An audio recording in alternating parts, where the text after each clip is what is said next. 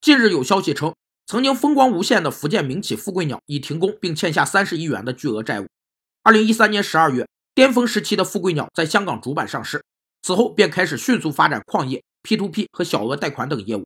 这种混乱的战略导致富贵鸟连年亏损。企业进行战略定位的指导原则和价值取向被称为战略定位导向。不同的定位导向会导致不同的定位决策，会影响战略执行和战略目标实现，并影响企业建立持续的经营优势。首先，企业经营理念决定了其价值观，而战略决策是基于经营理念制定的，所以经营理念决定了战略定位导向。其次，达成战略目标必须基于战略定位和决策，所以战略定位是实现战略目标的前提和手段。第三，战略定位决定了战略实施和战略评价，也是战略实施和评价的指导思想。富贵鸟的衰落告诉我们，那些在主业上管理不精细、缺乏创新转型，并盲目多元化的企业，注定要被淘汰。